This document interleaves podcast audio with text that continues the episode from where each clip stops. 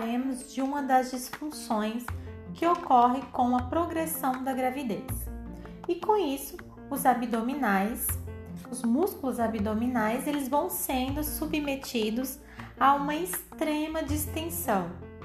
E com o aumento da linha da cintura e o alongamento dos músculos retos do abdômen, nesse processo, que também sofre uma influência hormonal, pode haver uma separação das faixas dos retos do abdômen. Essa separação dos músculos retos do abdômen no ciclo gravídico puerperal é conhecida como diástase. Eu sou Priscila Pechisky, fisioterapeuta pélvica, e esse será o nosso Pelvic Cast de hoje.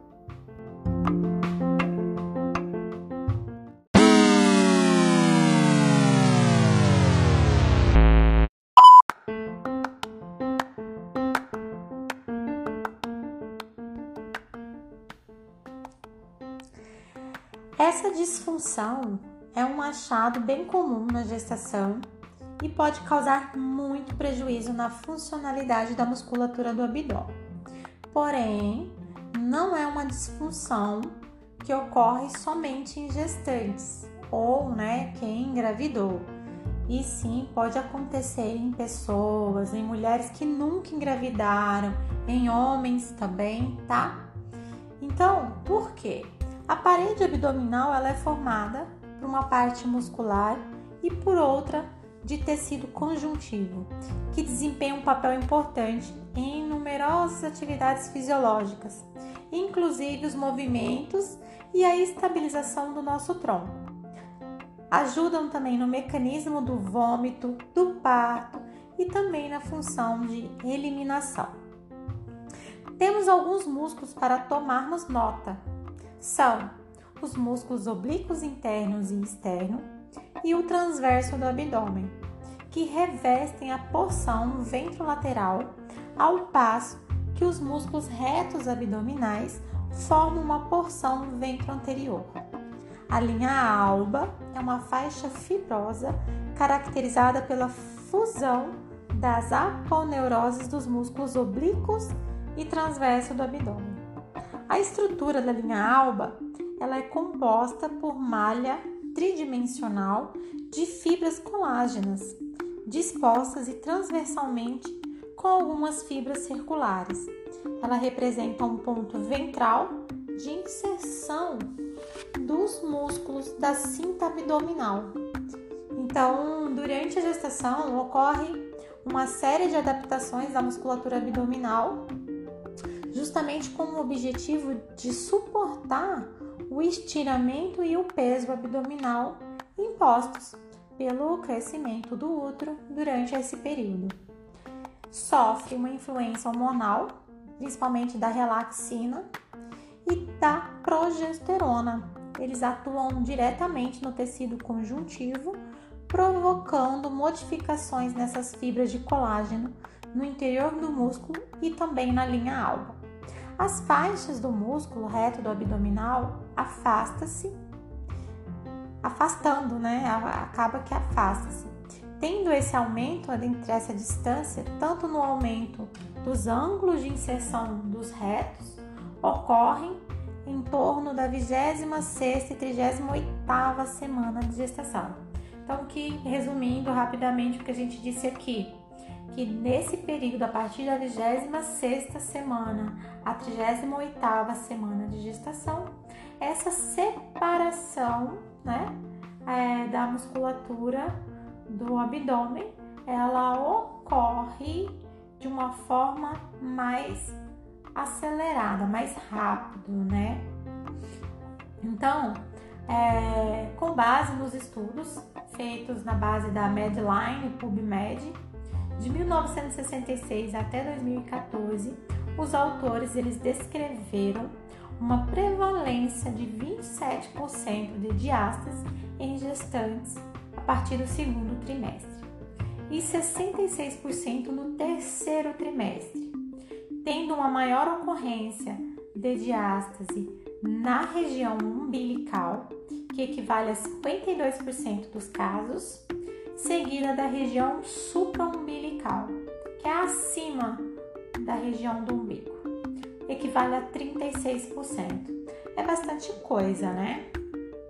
Então, como já está bem estabelecida a função da nossa musculatura abdominal na nossa estabilização da postura, como falamos no episódio Alterações posturais na gestação, quem ainda não ouviu, vale a pena voltar no episódio anterior, tá, pessoal?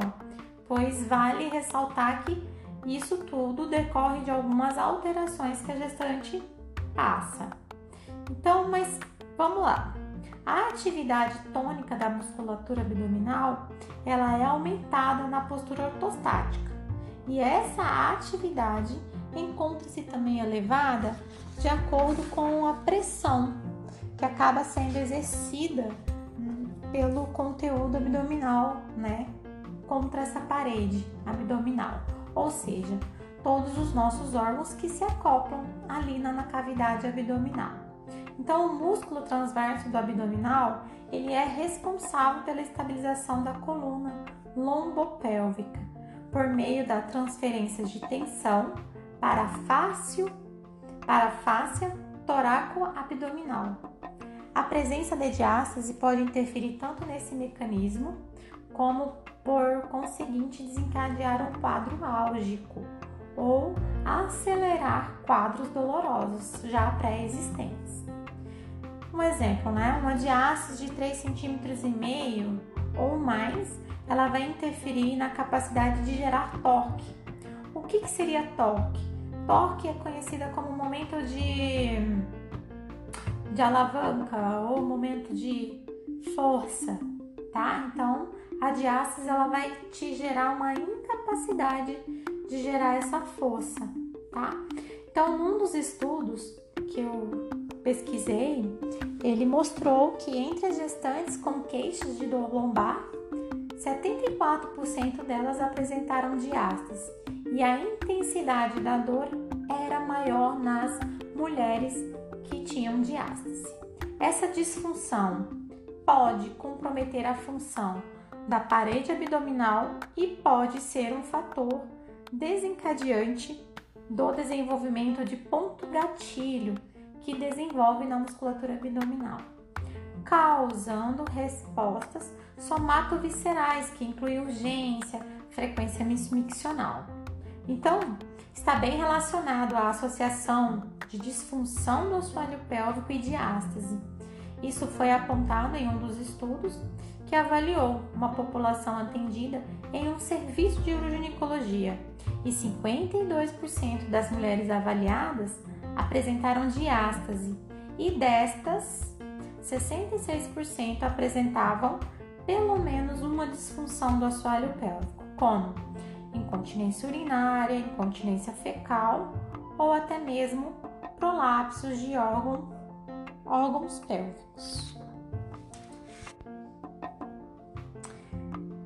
Então, além de interferir nas disfunções do assoalho pélvico e além dele dessa musculatura participar da estabilização do tronco e da coativação dos músculos do assoalho pélvico, os músculos abdominais eles também participam no processo ventilatório, isso mesmo. Então, um tônus abdominal adequado é necessário para que durante uma inspiração a, a ocorra a descida do centro frênico, né, do diafragma, e desta forma seja controlada e as costelas sejam expandidas. E assim se faz todo o processo respiratório.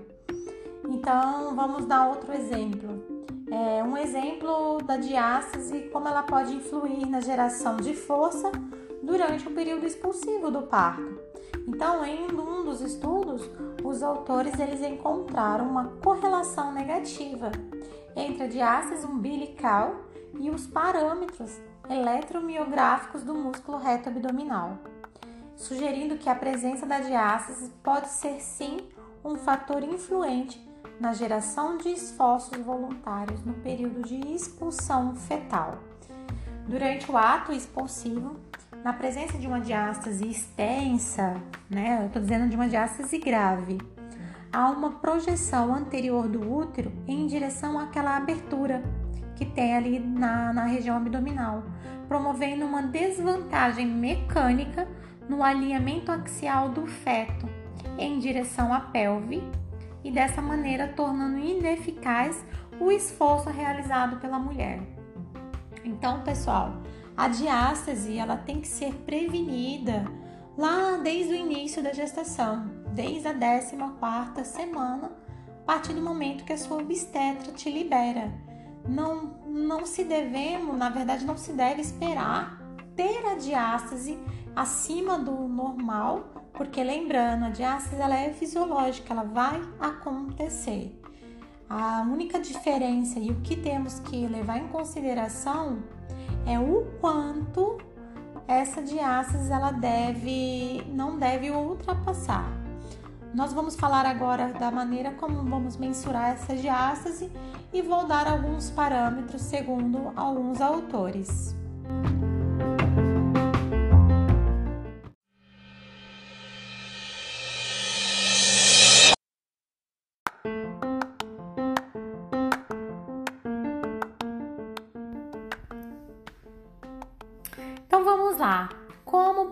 Mensurar a diástase?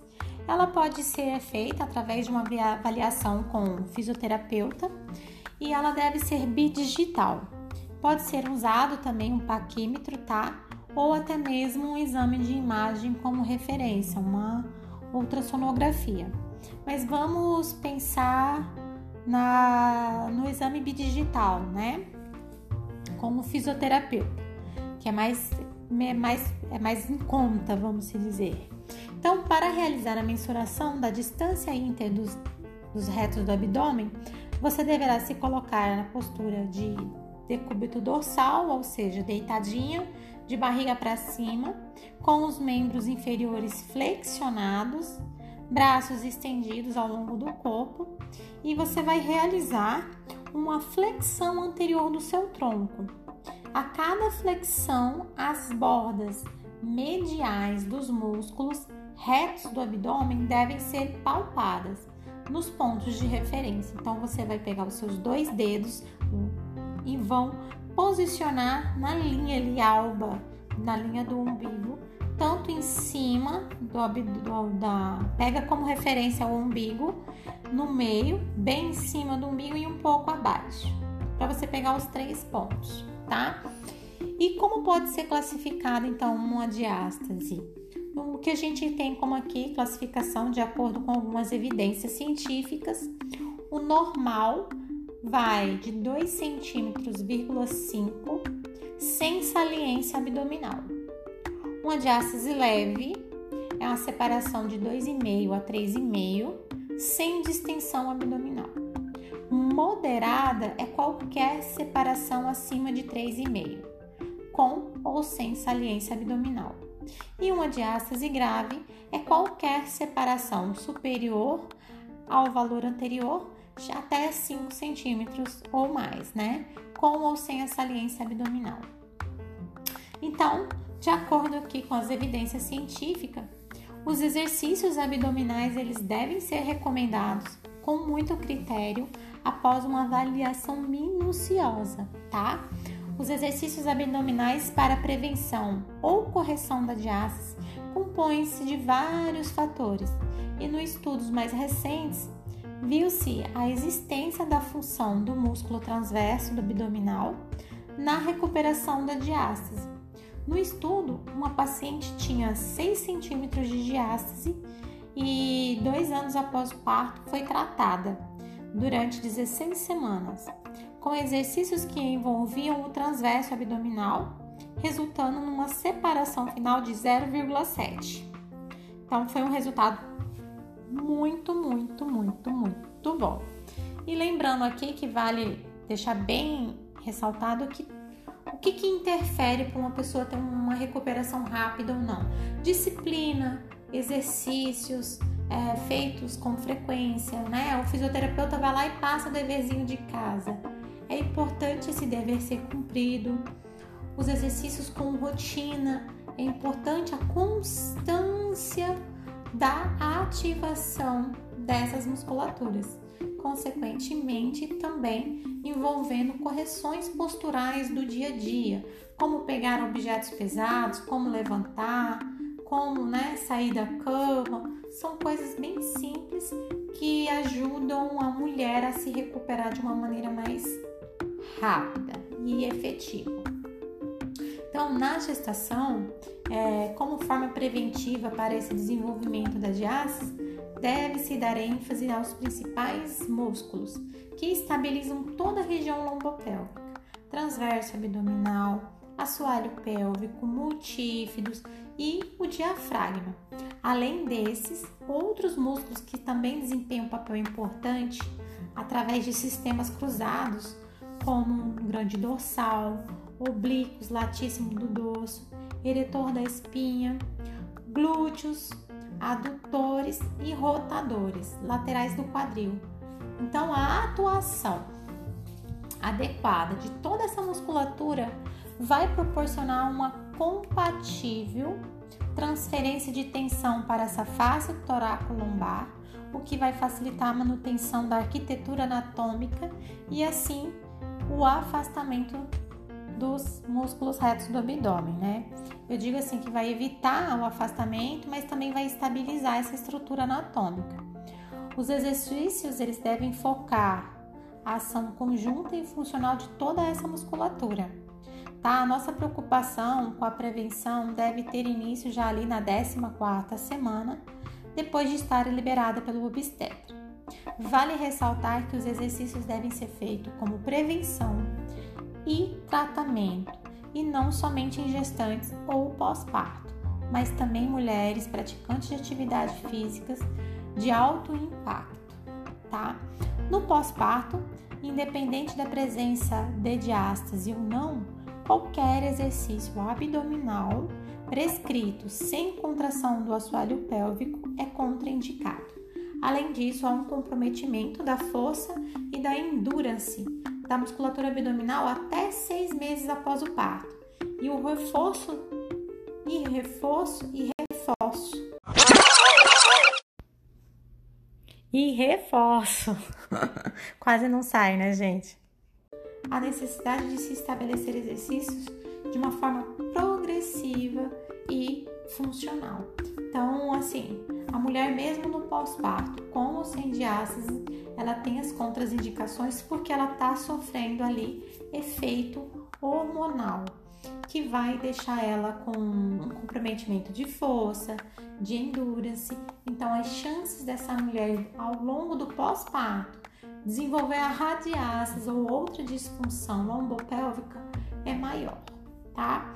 Então, a avaliação fisioterapêutica, ela deve ser realizada, tá? E de acordo com essa avaliação, o tratamento será direcionado, porque cada mulher ela deve ser vista de uma forma única e cada músculo do seu corpo é, vai contar uma história diferente. E para cada história diferente, tem que ter uma conduta diferente para que se a gente para que alcancemos os resultados que tanto almejamos.